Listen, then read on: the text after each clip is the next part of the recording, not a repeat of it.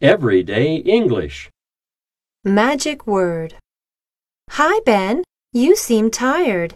Did you go anywhere interesting? Yeah, I climbed a hill yesterday. Did you go with anyone? Of course, with Alan. How did you like it? I felt really bored. What about you? I went shopping by myself because everyone was busy. Did you buy anything special for yourself? Nothing special, but I tried to look for something interesting for you. Thank you very much.